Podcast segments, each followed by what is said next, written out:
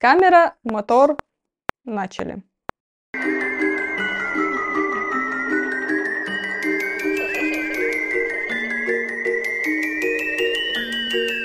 Всем привет! Это подкаст «Рону нехорошо» и мы его ведущие фанатка фэнтези Диана и просто фанатка кино и сериалов Гуля.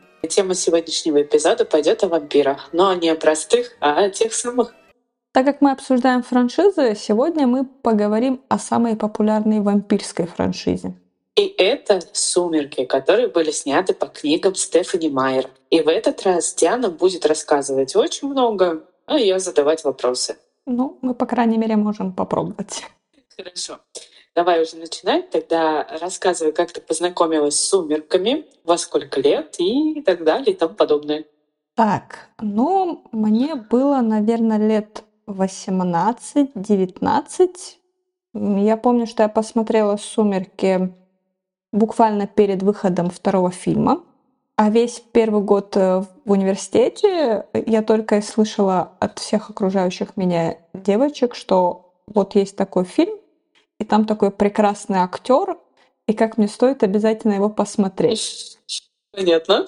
Я его посмотрела, и моя первая реакция «Где? Где этот прекрасный, замечательный актер, о котором вы мне все рассказывали? Я не впечатлилась этим блестящим.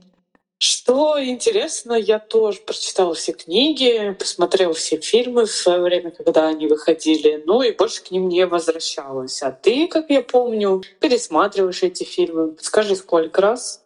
А, сейчас уже не пересматриваю, но во времена выхода фильмов это было, конечно, стабильно раз в год, обязательно перед выходом фильма. Сейчас, наверное, последний раз я пересматривала в начале года, когда готовилась э, к квизам по сумеркам. Это, конечно, совершенно меня не спасло.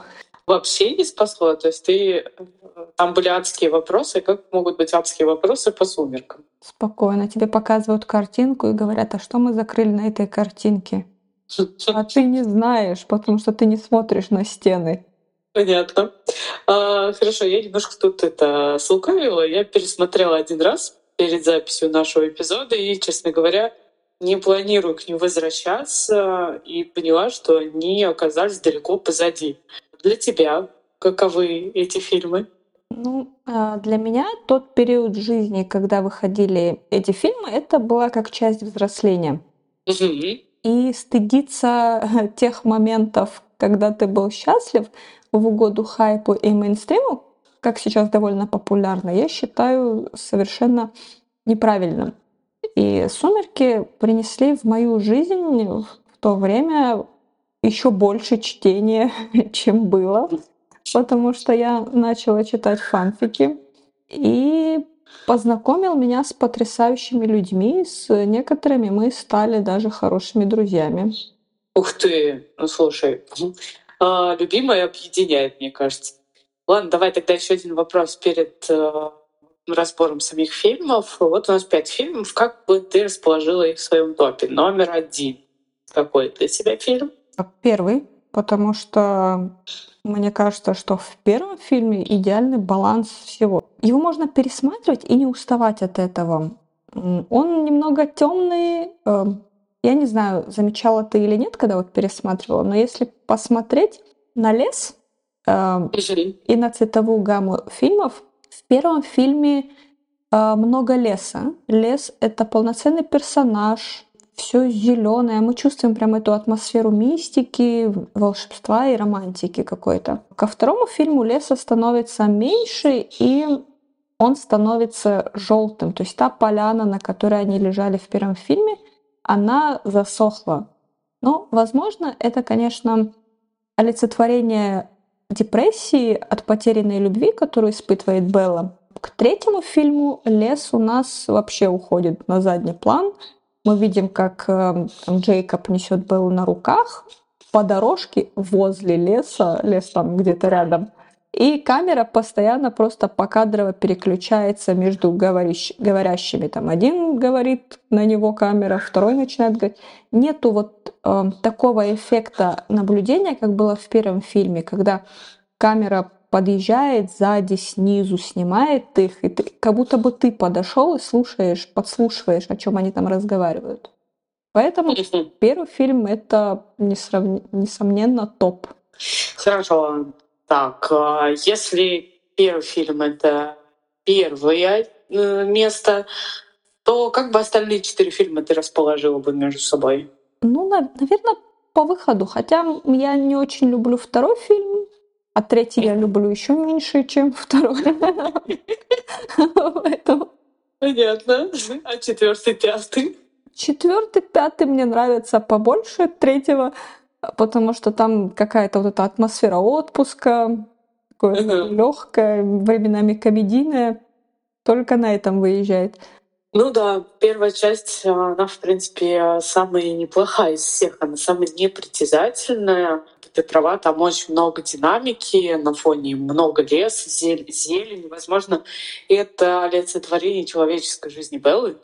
Ну, мы можем еще рассматривать другую, другую точку зрения о том, что от фильма к фильму режиссеры просто менялись, и, естественно, их э, восприятие съемок фильма тоже разное поэтому у нас э, получилась такая немножечко как тебе объяснить, увядание в сторону да, других фильмов, уже финал. И, наверное, почему первый фильм еще так красиво выглядит на фоне, его снимала режиссер, женщина. Остальные все фильмы были сняты мужчинами.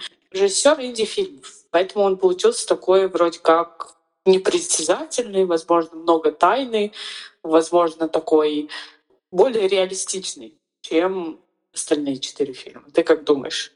Наверное, соглашусь, потому что мне кажется, если бы режиссером на протяжении всей серии оставалась Кэтрин Хардвик, это были бы совершенно другие фильмы. И, возможно, если бы изначально фильмы снимала не Кэтрин Хардвик, то эти фильмы не были бы настолько популярными. Тут угу. можно размышлять, потому что что было бы, если было бы? Ну, слушай, э, можно сказать, что это глубоко подростковое фэнтези, да? Но мне очень непонятен этот феномен, почему этот фильм стал настолько популярный. То есть первая часть буквально выстрелила, остальные уже были на том хайпе первого фильма сняты. Как считаешь, что повлияло? Ну, Потому что это все-таки хороший любовный роман для подростков, который хорошо вот экранизировала первый Кэтрин Хардвик и который хорошо передает чувства главной героини. То есть, несмотря на то, что у нас имеется какой-то вампирский антураж, это все-таки фильм о людях и чувствах. Но я бы не согласилась, если честно, потому что для меня вот это акцентирование на отношениях Беллы с э, Эдвардом и с Джейкобом, они акцентируются очень хорошо и очень сильно, буквально становятся центральным э, сюжетом, ну, потому что это книги и фильмы про Беллу. Э, но все равно, на мой взгляд, э, любовный роман не пышет идеальными отношениями, потому что все-таки отношения что с Эдвардом, что с Джейкобом, они достаточно нездоровые. Как считаешь сама? Здоровые ли отношения у Беллы с Эдвардом и у Беллы с Джейкобом? Ну, если смотреть с, с точки зрения взрослого зрителя, вряд ли есть в мире хоть один фильм, в котором есть здоровые отношения. Потому что про это неинтересно смотреть. А когда ты 13-летний подросток, э, ну ладно, 13 до 18, ты смотришь фильм про великую какую-то большую любовь человека и вампира, ты прям проникаешься, тебе все равно, какие это отношения. В любом случае, вампир это ненормально. Ну да.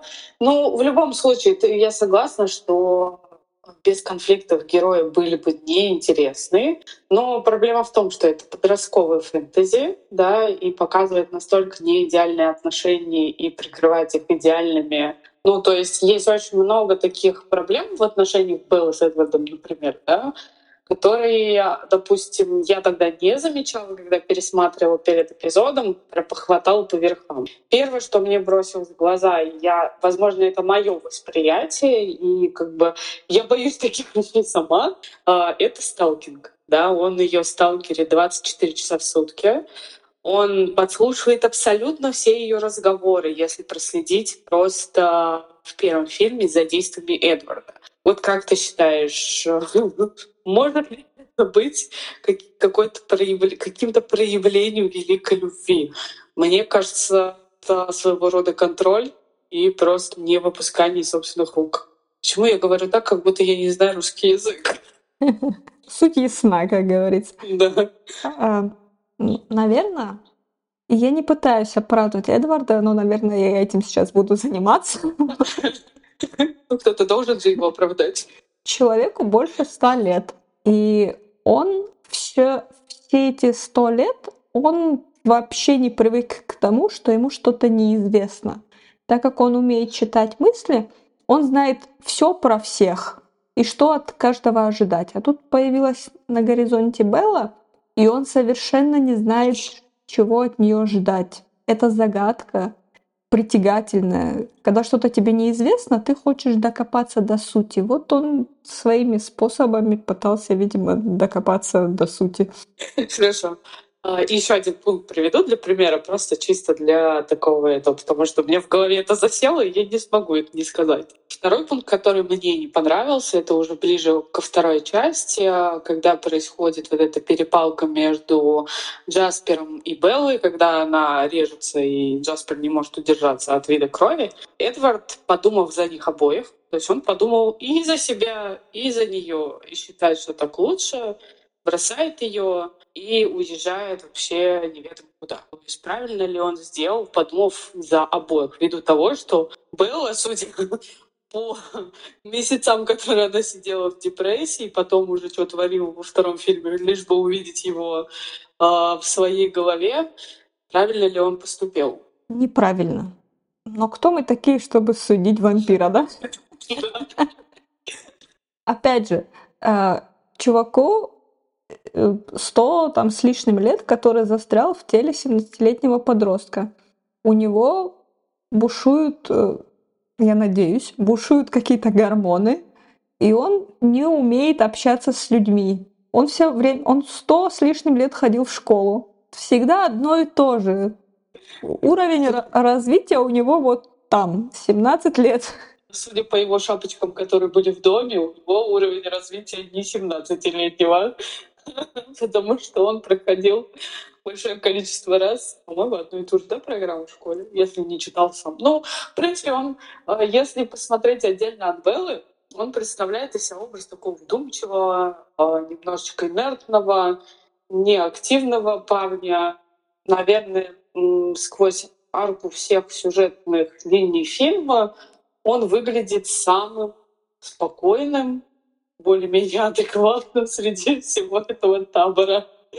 Хорошо, давай спишем а, его расставание с Беллой на двигатель сюжета, потому что как только Эдвард уезжает, Белла сближается с Джейком. Ну и понеслась к третьему фильму. Образовывается любовный треугольник. Помимо этого, в процессе Джейкоб становится волком. И он почти полная противоположность Эдварда. Он очень активный, горячий такой. Ну что, блин, ходить э, без рубашки почти все фильмы — это норм. Для него, у него тело нормальное. Вот. И он достаточно агрессивный и тоже пытается вроде как думать за Беллу, но Белла ему не позволяет. Что ты думаешь на этот счет? Вообще то, что все пытаются думать за Беллу, это странно, потому что Белла, она знает, чего она хочет с первого своего появления в кадре. Несмотря на то, что ей там 17, она гораздо эмоционально более зрелая, чем все окружающие. И она точно знала, вот когда встретила Эдварда, она хотела, я хочу стать вампиром. И непонятно, вот чего она хочет больше? Она хочет больше стать вампиром или она хочет Эдварда? Еще тоже можно поразмышлять. И с Эдвардом и с Джейкобом нет ощущения того, что было как в песне. Вот жили два парня, тихо, спокойно, никого не трогали, знать не знали никаких проблем. Вот такая Белла красиво вошла в их грешную жизнь. Он не меладзе. Это главное. И все перевернуло с ног на голову просто у всех.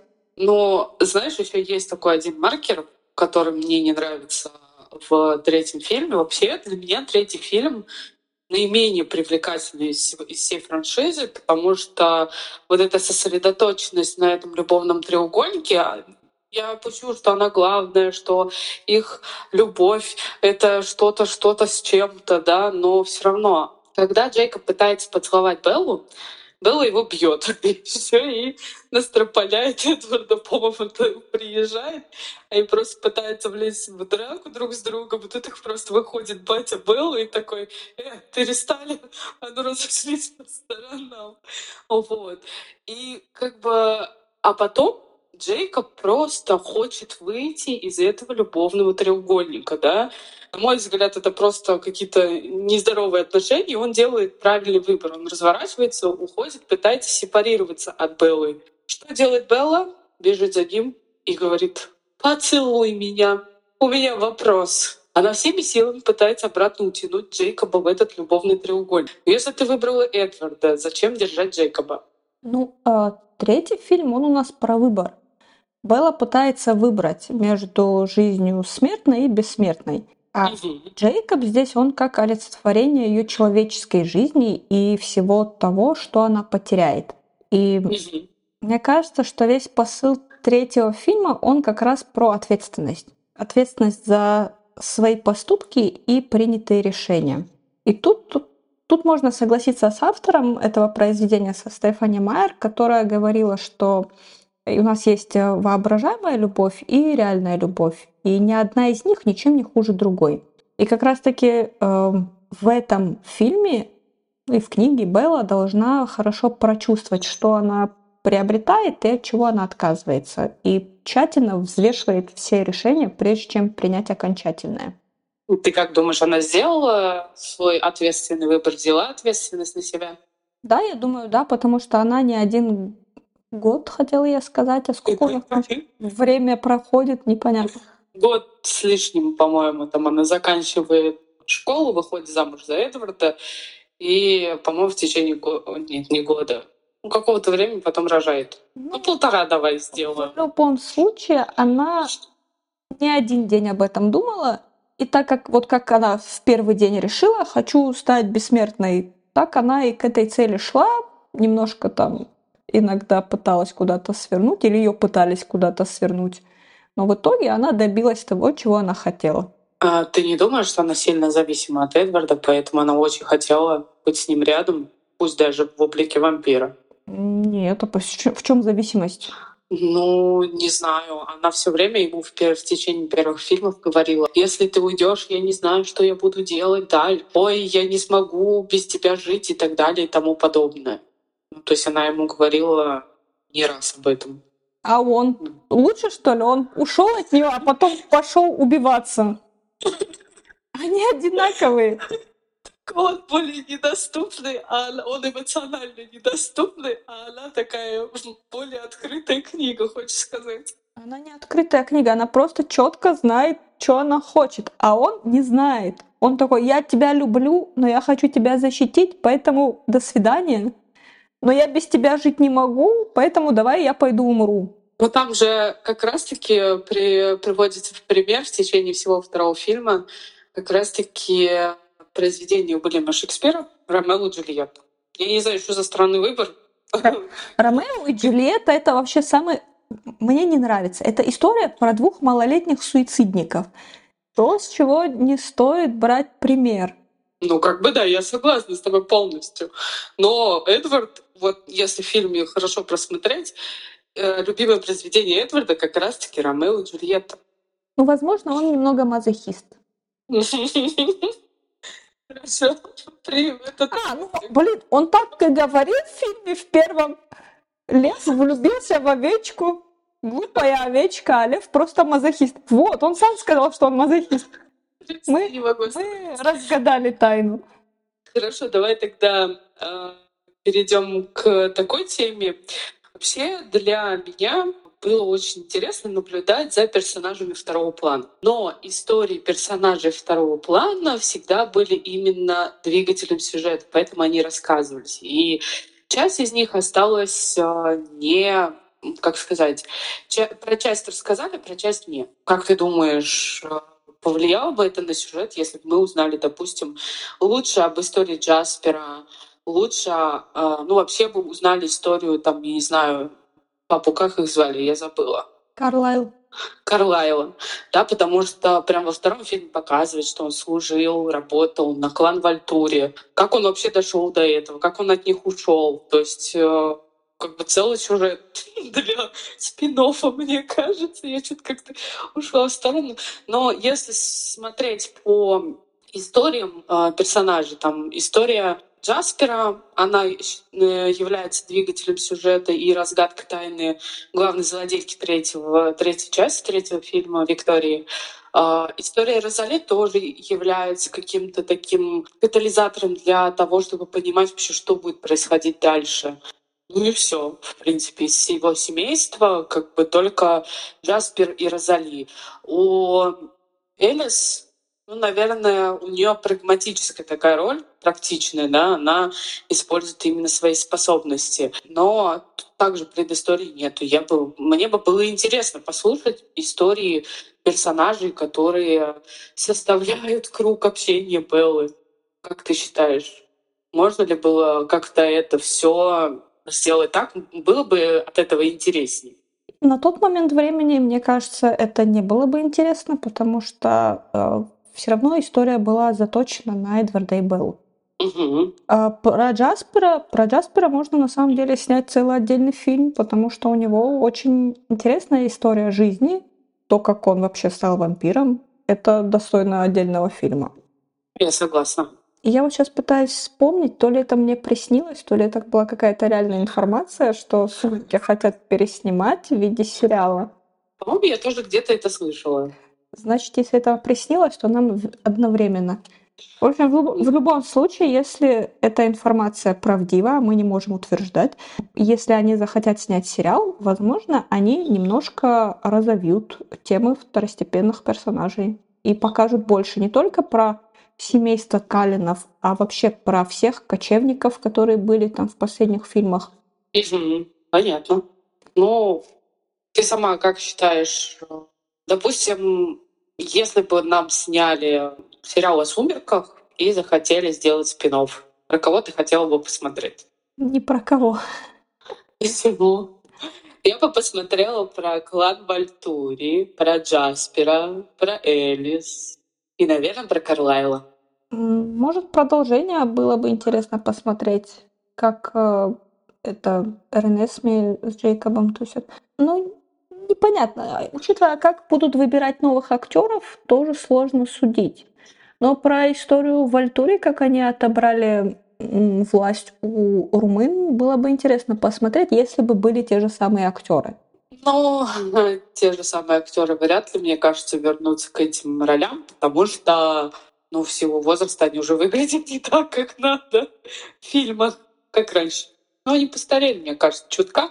Хорошо, давай вернемся тогда к логике фильмов и разговор, разговору Розали с Беллой. Вообще, а, почему меня это так заинтересовало? Потому что логики очень мало. Если я правильно помню разговор Розали и Беллы, а, Розали говорила, что они застыли, то есть ни назад, ни вперед они не двигаются, так же, как и физиологически, эмоционально и так далее. Но Белла по интересному стечению обстоятельств э, оказывается беременной. Хоть в книге и фильме говорится, что это явление крайне редкое, скорее исключительное, но какова вероятность, что это случится именно с Беллой? Вообще, как так получилось? Вероятность стопроцентная. Почему? Потому что нам надо как-то развивать сюжет на четыре книги. Как еще его развивать? Вот они влюбились, вот они расстались, вот они сошлись, сошлись, поженились, а теперь следующая стадия свадьба и ребенок. Ну, можно было сделать. Ну ладно. Хорошо. А, я поняла. Хорошо, у меня другая, э, у меня другой вопрос. А, как так получилось, если Эдвард э, вампир, холодный неприступный камень, все в его теле замерло? Так, у меня есть ответ на этот вопрос, но я его зачитаю, потому что это будет цитата, которую написала Стефани Майер на своем веб-сайте. Ну, давай послушаем. Цитирую.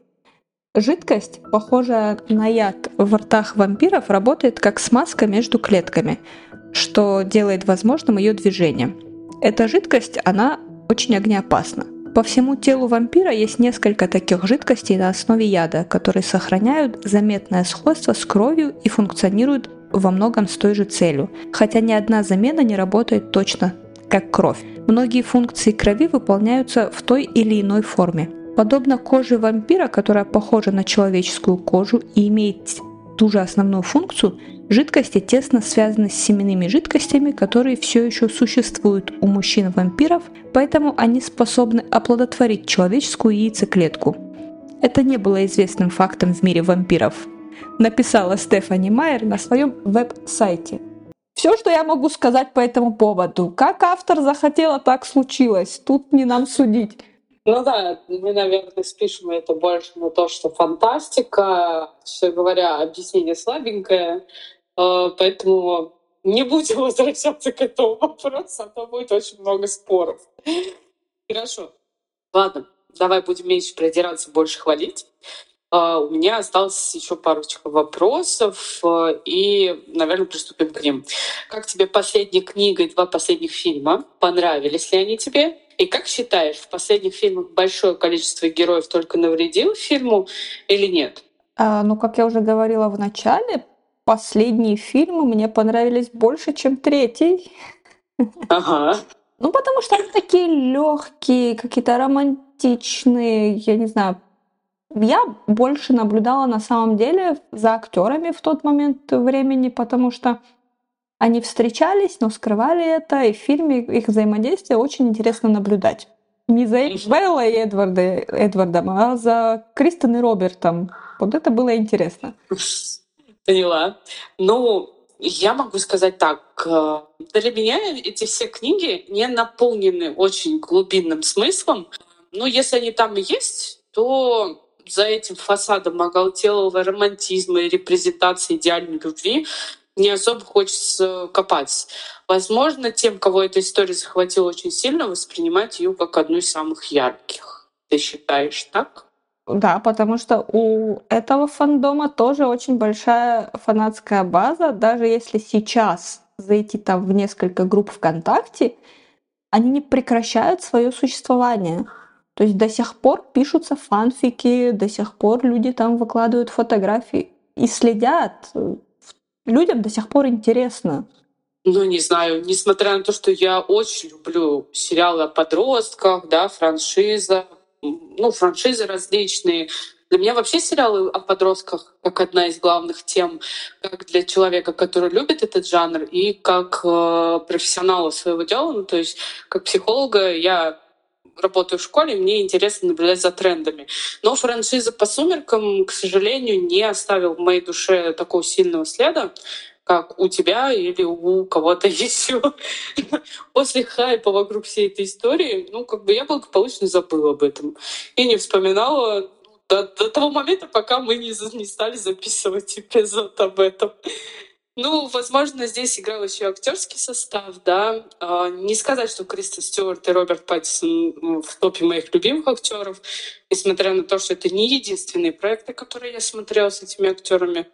А я знаю, что в числе твоих любимых актрис есть Кристен Стюарт. Расскажи, пожалуйста, чем она тебе нравится и как ты воспринимаешь ее в других ролях. Ну, начнем с того, что Кристен Стюарт — это хорошая актриса. Угу. И она, все ее фильмы, они все разные, но все персонажи, которых она играет, они похожи между собой, потому что это всегда э, какая-то сильная женщина, замкнутая в себе, с какой-то сложной жизненной ситуацией, очень эмоционально, ну, в плане не э, эмоционально выплескивает себя, а эмоционально там эмоции передает глазами. Потому что это вот актеры есть разные актеры. Кто-то прям перевоплощается, как э, Кейт Бланшет э, или Мэрил Стрип, а есть э, Кристен Стюарт, которая как будто бы в каждом фильме одинаковая, но при этом ее актерское мастерство в том, что она передает все эмоции как мимикой и глазами. Я знаю, что у тебя есть какой-то определенный пример в, в, в голове. А ну-ка, озвучь его. Какой из фильмов э, больше всего характеризует эту ее игру глазами? Наверное, фильм «Говори» 2004 года, а, Мгм. где она играет э, девочку-подростка, которую изнасиловали и которая никому об этом ничего не рассказывает. Но весь все те эмоции, которые в ней были, она перестала разговаривать после этой травмы, и поэтому ни- никому ничего не говорит. Эм, И все вот эти эмоции, которые она пытается из себя выплеснуть, они все глазами передаются. Не знаю, возможно, я не смотрела не те фильмы, но я исходила из собственных вкусов, посмотрев, ну, наверное, фильмов 4-5. В этом числе фильм Вуди Аллена «Светская жизнь». Эм, С Джесси Айзенбергом два фильма. Один, по-моему, «Ультраамериканцы», второй «Парк культуры и отдыха». Правильно я говорю? Да, и «Светская жизнь» тоже с Джейси Айзенбергом. Да, ну вот, три фильма с этим тандемом. Видимо, они мне как-то больше нравятся, видимо, взаимосвязи. И какой-то еще четвертый фильм я с ней смотрела. А, ну, «Ангелы Чарли» последний. Мне не понравился. Пыталась смотреть «Спенсер», один из последних ее фильмов, но я не люблю вот этот сюрреализм. Мне надо настроиться, во-первых, на такого рода фильм, но что-то как мне не зашло, хотя я очень неравнодушна к самой личности, которую она показывала. Это леди Диана Спенсер, ну, принцесса Диана.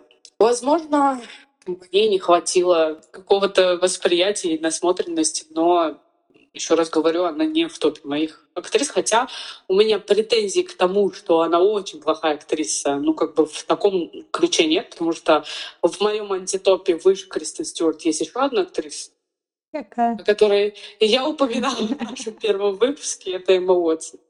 Вот. Да. Сердце. Я очень не люблю эту актрису, не знаю почему, хотя ее Гермиона Грэнджер, в принципе, мне всегда нравилась, особенно в первых фильмах, но здесь мне не нравится. Вот. А хорошо, про Кристен Стюарт поговорили. Подожди, Да. запиши. Что тебе Записала. надо посмотреть, потому, Записываю. потому что те фильмы, которые ты смотрела, они не те фильмы, которые надо было смотреть. Хорошо, записываю списочек. Открыла. Надо посмотреть фильм «Говори», Ага. потом обязательно надо посмотреть фильм «Зильс Мария», за Ага. который получила Сезар, как первая американка, получившая французскую премию. А, Спенсер обязательно смотри в оригинале с субтитрами. Я постараюсь, но это будет э, мучение. По-другому этот фильм смотреть невозможно, потому что там именно голос, именно вот работа с голосом была проделана феноменально, и озвучка вообще не передает ничего. Вот Хорошо. хотя бы вот эти три фильма посмотри. Хорошо. Я записала себе списочек, как будет настроение и время. Я обязательно постараюсь посмотреть. Хорошо, переходим к Роберту Паттинсону. Как ты считаешь, что он за актер? Наверное, неплохой, раз такой востребованный, но я его никогда не воспринимала без тандема с Кристен Стюарт. Вообще? Он мне типа всегда в комплекте с ней шел, пока они встречались. А потом как-то вообще перестала за ним следить. Ну, хотя многие фильмы смотрела. Я не могу сказать, что он мне прям сильно нравится, и он как будто бы везде разный. Я не скажу, что он везде разный, он везде одинаковый. Ну нет, ну я с тобой не согласилась все-таки, а в четвертом Гарри Поттере, где он играл Седрика Диггера еще до «Сумерек», он вполне неплохой. И мне очень нравится фильм Кристофера Нолана с ним «Довод». Вот два фильма, которые я с ним посмотрела без какого-то прям предубеждения о том, что он годится только на роль Эдварда Каллина. А нет ощущения, что это было потому, что и там, и там он не главный герой? Точно. Прям, ну, слушай, ты смотришь в самое, в самую, в самую глубину, потому что я смотрела с ним еще «Помни меня», мне не понравилось, а, чисто с его стороны, хотя сам фильм, ну, как бы достаточно трагичный. Пыталась смотреть «Воды слонам», не досмотрела. И еще, по-моему, э, фильм... Ой, блин, я сейчас не скажу, как он называется, так и не вспомню. Где он сидит в машине, просто весь фильм едет. Не помнишь? Ровер? Нет. Да. Нет. Да, точно, да. Нет, этот фильм, блин. Окей, кинопоиск. Сейчас мы узнаем.